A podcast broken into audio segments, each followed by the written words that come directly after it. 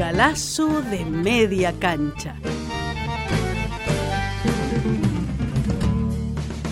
Ahora sí, señoras y señores, empieza un galazo de media cancha. Galazo de media Galazo cancha. de media cancha. El programa de Norberto Galazo en Caput. Los lunes a las 16.30 en Caput. Galazo, Galazo de de media, media cancha. cancha.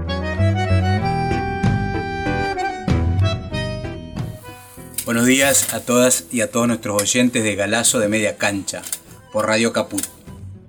Arrancamos un nuevo programa y hoy como todos los domingos en este 2018 a las 10 de la mañana. Yo soy Fabián Mettler y con el maestro Norberto Galazo hacemos Galazo de Media Cancha, un programa de historia en el que repasamos la vida y la obra de aquellos argentinos que fueron silenciados por el aparato de difusión oficial convirtiéndose en malditos, tal como acertadamente lo llamara Jaureche. El año pasado le dedicamos algunos programas a la dirigencia gremial, a Abelino Fernández, a Germán Abdala, y el domingo pasado, creo, o el anterior, volvimos al redil y conversamos con Norberto sobre libertario Ferrari. Hoy vamos a seguir en la tónica sindical y vamos a semblantear la vida de otro dirigente obrero vinculado a la madera que tuvo el privilegio de ser el argentino que conversó con Trotsky. Vamos a hablar de Mateo Fosa. Nacido en Buenos Aires en 1896, en una familia de ideas socialistas, concurrió a la escuela hasta sexto grado y luego se puso a trabajar, primero como aprendiz de escultor, luego como tallista. Algunos años después, en 1914, se afilió al Sindicato de Tallistas y Escultores en Madera, al que estuvo ligado por el resto de su vida. De joven, militó en las Juventudes Socialistas, de la que fue pronto expulsado por la posición en favor de la neutralidad que adoptó con motivo de la Primera Guerra. Pero como no era hombre de acobardarse fácilmente, siguió en la lucha, y en 1927, junto a otros compañeros, fundó el Partido Comunista Obrero. De carácter rebelde, pero sumamente leal y desinteresado, más cerca de la acción que del trabajo intelectual, según sus propias palabras, Mateo Fosa se fue abriendo camino en la lucha sindical y política, que salpicada de algunas detenciones y encarcelamientos, lo llevó a ser secretario de Relaciones Exteriores de la Liga Antiimperialista y posteriormente, en 1938, viajar a México, donde se estaba por constituir la Confederación Latinoamericana de Trabajadores. Allí, en tierra azteca, se muestra muy activo, pero impedido de concurrir al Congreso por la persecución de los estalinistas, se le ocurre contactar a León Trotsky, el desterrado de Coyoacán. Así nuestro semblanteo de hoy pasa a ser para sus compañeros de lucha el argentino que conversó con Trotsky. Años después, cuando el movimiento peronista estaba surgiendo, lo van a buscar para que se sume, pero no acepta. Alega ante Cipriano Reyes tener un compromiso con Trotsky, aunque no deja de reconocer los avances y los aspectos positivos del naciente movimiento. Sobre el final de su vida, muere en 1973, participa como presidente de la Comisión de Jubilados del Sindicato Único de la Madera y mantiene relaciones cordiales con la izquierda nacional. Buen día, Norberto, ¿cómo estás? ¿Qué tal? ¿Cómo andamos? ¿Bien? Muy bien, bueno, vamos a hablar de, de este argentino que conoció a Trotsky. ¿Nos puedes contar un poco más quién fue Mateo Sí. Y cuál fue su lucha? Yo tuve la suerte de conocerlo personalmente, Ah, mira. por esas cosas que uno anda por un lado o por otro. Este, un día fui al sindicato único de la madera, que se llamaba único porque juntaba a todos los que estaban, lo que eran todos sindicatos de oficios. Ajá. Este, entonces en determinado momento se junta en forma sindicato la madera que funcionaba en la calle Díaz Vélez, donde Díaz Vélez hace un codo. Ah, sí, que después aparece en... Eh, otra vez en, siguen, continúa en la calle Gallo, yo no me equivoco. Este, y él este, era el secretario general de, los jubilados, siendo casi un hombre de 80 años, tenía 77. Upa, y seguía militando. Sí, sí, sí, tenía un fervor por, por la militancia. Este, un tipo realmente transparente, esos tipos que da la sensación de que se les puede comprar un auto usado, porque un tipo de una, de una, pureza, de un este que nunca persiguió nada personal, sino que lo que él quería era defender a los trabajadores, este, enjuiciar a la burocracia cuando algún dirigente sindical se convertían en en burócrata, ¿no? Entonces, en realidad, él de muy joven se mete en el sindicato, eh, sindicato de tallistas, había en ese momento, sindicato de tallistas y escultores de la madera. Y allí este, empieza a militar, se acerca a las juventudes socialistas, eh, está entre el socialismo y el anarquismo lo cual lo lleva a tener una posición correcta frente a la guerra, una posición de neutralidad. De neutralidad, claro, en la primera guerra, en el 14. Claro, le hacen una asamblea al Partido Socialista eh, y después él había dejado unos apuntes, de casualidad, no sé, creo que Manuel Fosa, que es el hermano, me los, me los pasó. Y nosotros hicimos en un momento, en, en un momento dado, un folletito, ¿no? donde él contaba porque nosotros le ganamos a la mayoría por la neutralidad. Entonces, ¿qué hicieron los dirigentes socialistas? Nos dieron el raje. Se reunió el comité ejecutivo y la soberanía del Congreso que, habían, que habíamos ganado junto con la neutralidad que fueron a la miércoles. Entonces después, al poco tiempo, esto fue por fines de la década, la segunda década, en poco tiempo, eh, los escindidos del Partido Socialista forman el Partido Socialista Internacional, que es la base del Partido Comunista. Claro. Y Foya está, Mateo está entre, uno de los impulsores, los fundadores. Sí, sí. Al mismo tiempo que seguía haciendo sindicalismo, porque él fue fundamentalmente un hombre del, del sindicato, ¿no? Con compromiso político, ¿no? y cuenta, bueno, cuenta que este, el sindicato de la madera surge porque, bueno, antes predominaban los sindicatos por oficio, dice. barraqueros, galponistas, carpinteros, carpinteros de a bordo, había ebanistas, escultores, tallistas. Sí, que estaban unidos por la materia prima, digamos, con la que todos trabajaban. que al final se constituye en el sindicato de la madera. Claro y en el campo político él actúa en el Partido Comunista, pero siempre con una posición dura, intransigente, este, no, no este, era posible persuadirlo con, con, alguna prebenda o alguna cosa, ¿no? un tipo de una pureza increíble. Y formó el Partido Comunista Obrero en el año 1926-1927, ¿no? este, y ya tuvo su, su primera cárcel, la represión, cuando el año 30. Este, y cuenta, eh, por ejemplo, desde el exterior, y se nos mandaban barras de jabón, adentro venía alguna carta, alguna declaración, un documento político. Ah, los mecanismos de, para que los carceleros no, no estuve, claro, estuve en la cárcel muchas veces, pero poco tiempo, nunca tuve un proceso largo. Eh, mi hermana me venía a buscar el día que me liberaban, entonces yo cuando salíamos le decía, fíjate si no nos sigue nadie. ¿Para qué? Y me decía, ya no nos sigue nadie, entonces yo me iba directamente al sindicato. Reincidía, digamos. Sí, sí, sí. No aprendía la lección. Directamente al sindicato y al local. A seguir militando. Político.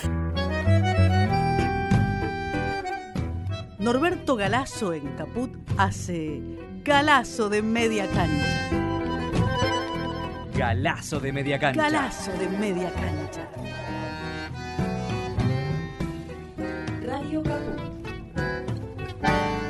Radio Roberto, él se reconocía más como un hombre de acción que como un intelectual. Eh, vos que lo trataste, pero tenía formación política o no? Sí, sí, sí. sí. Tenía una visión clara. Tenía una visión clara. Este, lo dice por ahí. Yo soy un activista. Mm. Este, salgo, trabajo, pego carteles, voy a un lado a parar carneros, que siempre había en todos los gremios. Sí. digamos hago todo ese trabajo y así eh, formo parte de la Liga Antiimperialista y me nombran secretario de Relaciones Exteriores. Y después también... ¿Ahí es cuando se produce el Congreso, no? ¿Cuando va, viaja a México? No, después, ah, después, viaja a México. Esto debe ser en el año 26, 27, 28. Este, muy crítico de la burocracia del Partido Comunista, especialmente de, la gente que seguía las lecturas de, de Moscú, ¿no? Claro y él dice el Partido Comunista era mucho menos combativo. Nosotros con esta posición combatimos, le barrimos la vereda, como se dice. Mira, pero no apoyaron al irigoyenismo. Este, no, no dice si apoyaron al irigoyenismo, pero él tenía este, una gran prudencia y respeto por la opinión popular, así que donde él veía que estaba multitudes, por eso este, era proclive a a tener una actitud de, prudencia, no como todo el Partido Comunista que de un modo u otro este, echó leña al fuego para el golpe del 30. Claro, claro. Este, si hacemos todo con desinterés, con abnegación a pulmón, nadie cobraba nada, daba la libertad, daba la vida, daba el dinero, daba la salud. Todo era poco. El trabajo íbamos allí, de allí íbamos a dormir y a laburar. Estábamos hechos una calamidad. Yo, yo creía que estaba tuberculoso, estaba muy flaco pero sentía que hacíamos lo mejor que se podía hacer. Puede ser que a veces hayamos hecho macanas, pero macanas hemos hecho todas y bastante. Esto es cierto. ¿Cómo lo ratificás? No éramos como esos burócratas que tienen auto, secretaria, y los presos se quedan en la cárcel y ellos ni se acuerdan. Nosotros todos los domingos estábamos en la cárcel, estábamos en caseros, en aceras, atendiendo a los presos. Y así mantiene una actitud, una militancia permanente. Su hermano dice, Mateo participó en todas, estuvo en la Semana Trágica, estuvo en la huelga de la construcción del 36, fue durísima. Él estaba siempre.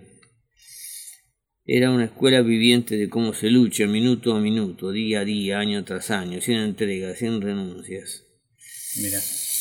Este, durante un momento estuvo en el Partido Socialista Obrero, que fue una decisión del Partido Socialista, era que dirigía Marianetti, y que tenía la intención de hablar de liberación nacional, cosa que dentro del Partido Socialista estaba prohibido. Claro, se consideraba que el internacionalismo era lo que prevalecía, que no existía una cuestión nacional. Entonces, este en, estando en el Sindicato de la Madera, es como se produce lo que vos apuntabas en 1938, donde él viaja a México. Contanos un poquito más de eso. Ahí va, ahí el propósito de constituir la Confederación Latinoamericana de Trabajadores. Pero los estalinistas que manejaban el Congreso lo hacen a un lado, le, le crean problemas con las credenciales para que no no pueda participar porque ya lo tenían como un tipo claramente opositor a sus a su planteo. Es decir, que los estalinistas, los del PC de allá de México, los organizadores ya tenían información. Sí, tenían información de acá de que era un tipo que no le dejaba pasar una y, posiblemente la relación con los radicales haya sido uno de los motivos, ¿no? Claro. Porque este, eh, Mateo no quería nunca de vincularse de los, de los trabajadores o de la mayoría del pueblo. Y entonces va a Coyoacán, que era un, lugar este, de México, en la época en que México gobernaba Lázaro Cárdenas. La reforma, la Revolución Mexicana había tenido algunas involuciones como consecuencia de las luchas entre Zapata, Villa y Carranza y había decaído en cierto sentido, había hecho una reforma agraria a medias este, y con Lázaro Cárdenas tiene un nuevo impulso. Que nacionaliza el petróleo, entre claro, nacionaliza el petróleo y es una de las figuras más y más importantes de ese, de ese momento. Es un nacionalismo progresivo, digamos. Claro, claro, es un nacionalismo popular, una especie de semejante al peronismo, uno de los movimientos como, como el APRA, por ejemplo. Este, y bueno, ahí eh, él hace apuntes de la conversación con Trotsky, hace una descripción de Trotsky. Este, él lo veneraba a Trotsky, Trotsky lo, recibe dándole un abrazo. Este, y él tenía una veneración por, por Trotsky. ¿no? Te, hago un paréntesis, hay una historia, no sé si será cierto, ¿no? pero dice que, que cuando entra Mateo Fossa, lo abraza a Trotsky y le mira los pies y ve que Mateo está en alpargatas. Entonces dice que saca unos zapatos en un cajón y se, los da a Trotsky, ¿no? Claro, porque eh, en realidad cuando, cuando Trotsky rompe con Stalin, empieza a recorrer lugares donde exilarse. Claro.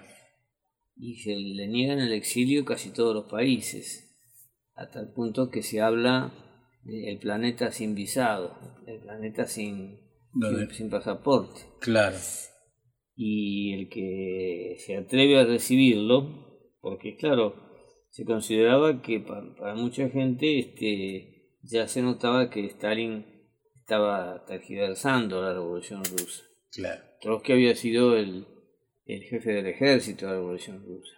Ah. Y había tenido una clara posición antiburocrática y además había sostenido la tesis de la revolución permanente. ¿Podés ampliar un poquito más qué, es esa tesis? Claro, este, Stalin tenía la idea, eh, la sostuvo, este, que producida la revolución, eh, caído el imperio de los Ares, la Unión de las Repúblicas Soviéticas Socialistas debían construir el socialismo.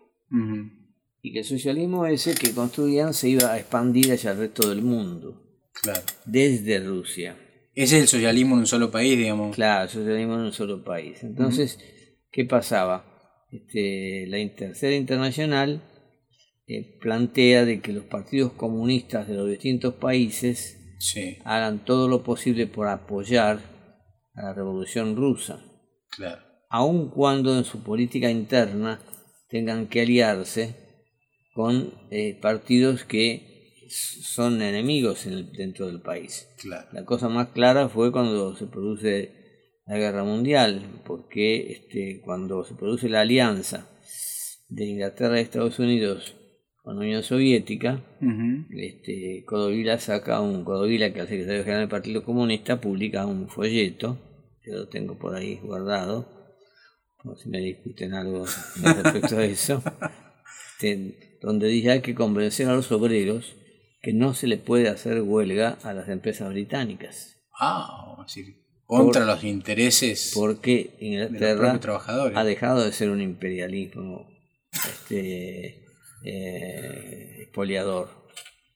Es en todo caso un imperialismo democrático, al, hacer una alianza con la Unión Soviética. Como que cambian la naturaleza del imperialismo. Y eso por la influencia, digamos, de Rusia, la introducción. La influencia de la burocracia soviética que empieza en 1935 claro. con la política del Frente Popular, donde los comunistas, por ejemplo, hacen un acto con Alvear. Claro, que era un hombre de la derecha radical.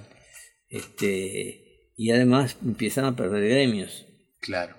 Y claro, con el semejante planteo. por ejemplo, hay una huelga en en Xi'an. Y, este, ellos, eh, la, elección de política del Partido Comunista dice que hay que levantarla la huelga.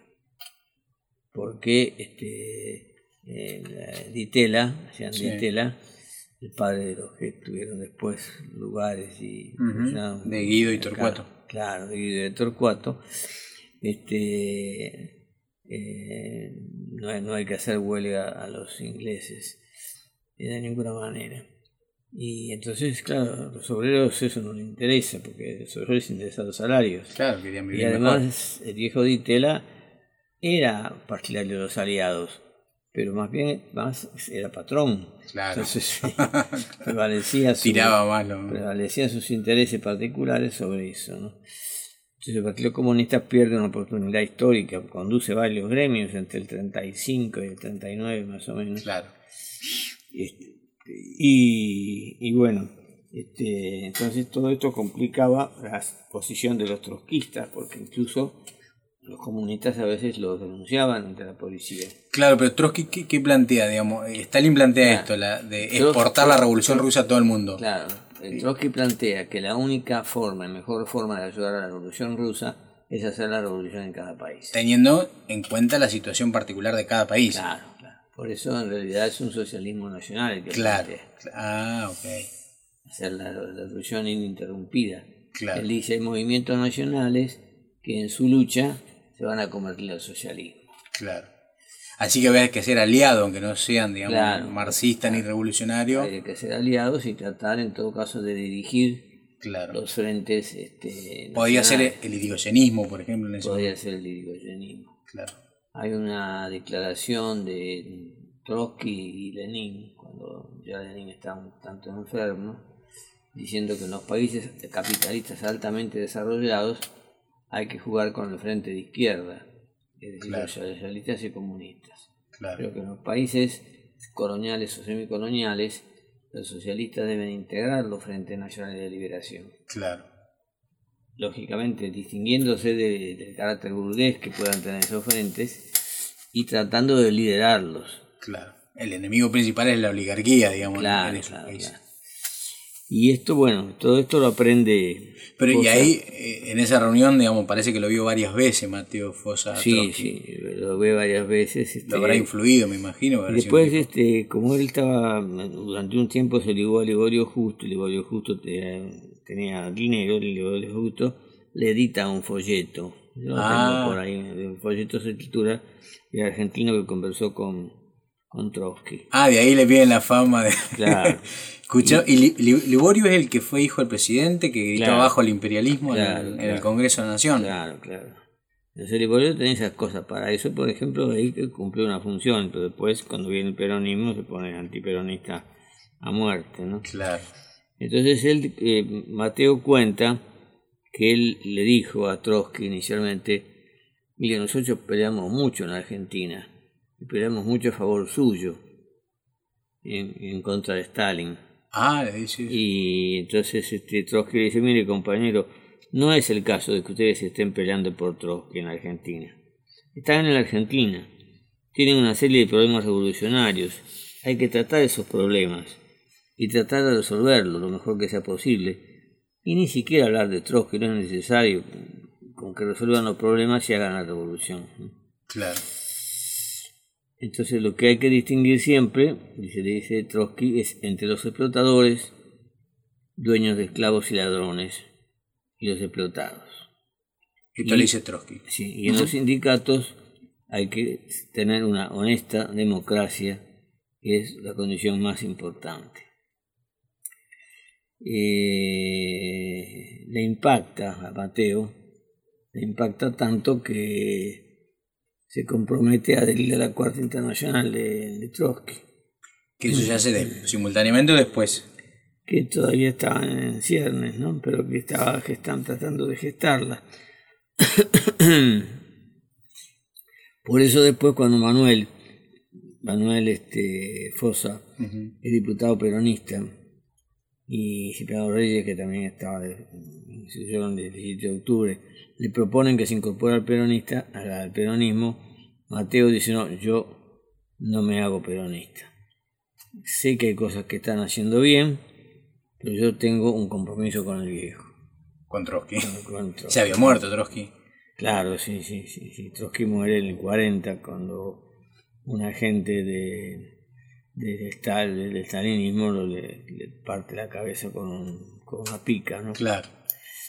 Este, y además Trotsky le insiste, la burocracia es entreguista, es un freno paralizante, no es revolucionaria. Son un montón de vivillos y sinvergüenzas, y eso lo va a tener permanente en el campo sindical Mateo, ¿no? Claro. Entonces él cuenta en esos apuntes, con mucha humildad, yo vivo con mi jubilación, tengo una casita, no pago alquiler, por eso es lo que me salva, no fumo, no tomo, soy algo vegetariano, no como carne, hago lo que puedo, pero presido la comisión de jubilados, me decía a mí. Nada me gusta más que beneficiar a los trabajadores de mi país. Y este en esas conversaciones sale un ejemplo que le da Trotsky, que a veces sirve para ubicarse. Trotsky le dice, supóngase que usted, que en Brasil existe un régimen semifascista, que ningún revolucionario lo puede ver sino con odio. Supóngase que mañana Inglaterra entra en conflicto militar con, ese Brasil.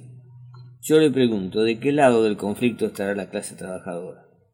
Le contestaré por mí mismo, personalmente. En ese caso yo estaré de parte del Brasil, de ese Brasil que dicen que es fascista contra la Inglaterra democrática. ¿Por qué? Porque el conflicto en estos, de estos dos países no será una cuestión de democracia o fascismo. Si Inglaterra triunfara, pondría a otro dictador fascista en Río de Janeiro, no pondría la democracia. Colocaría una doble cadena alrededor de Brasil. Si por el contrario Brasil fue el que triunfara, ello daría un poderoso impulso a la conciencia nacional y democrática del país y llevaría al derrocamiento del gobierno de Vargas. La derrota del gobierno de Vargas por izquierda, ¿no? La derrota de Inglaterra al mismo tiempo daría un golpe al imperialismo británico, porque lo debilitaría e impulsaría el movimiento revolucionario del proletariado inglés. Verdaderamente hay que tener la cabeza vacía para reducir los antagonismos mundiales y los conflictos militares a la lucha entre fascismo y democracia, que es lo que sostenían los estalinistas en ese momento. Entonces, con cualquier máscara hay que aprender a distinguir a los explotadores, dueños de esclavos y ladrones. Y después cuando Muy claro el concepto. Cuando Fosa le pregunta qué, qué, qué hacer con América Latina, Trotsky con, con gran humildad le dice, mire, yo conozco poco de esos países desde que estoy en México, este, pero yo creo que los pueblos de América Latina deberían antes alcanzar su completa liberación con las masas a la cabeza y partidos y sindicatos verdaderamente revolucionarios, pero unirse. Este, yo creo que eh, la unión de, de, los países latinoamericanos le daría la fuerza suficiente como para poder enfrentar a los imperialistas. Sí, va, en la línea de los grandes capitanes, de Bolívar, de San Martín. Claro, por eso después se publica un, un librito que se llama Los Estados Unidos de América Latina, que reproduce los artículos de Trotsky sobre América Latina, con lo poco que él podía ver de esa especie de... porque él era ruso. y además en Coyoacán era casi una cárcel. Claro. Claro, no tenía acceso. No, era que se paseara por la calle tranquilamente. Claro. Y lo que le dio Cárdenas era pues, quedar ahí y el tipo este, agente soviético, se introdujo como amigo, empezó a ir como amigo. Ah, este, ¿el que lo termina asesinando? claro, claro, Ah, mira. Y después que logra cierta posibilidad de entrar a la casa, encuentra un momento en que está solo con él, cuando le va a buscar unas cosas en un escritorio que está de espalda, él saca una pica que tenía este, y, le, qué turbulento. parte la, la cabeza prácticamente. Soldado Stalin. Galazo de Media Cancha, el programa de Norberto Galazo y Fabián Medler. En Caput. Norberto, se nos está terminando el tiempo. Última, última pregunta.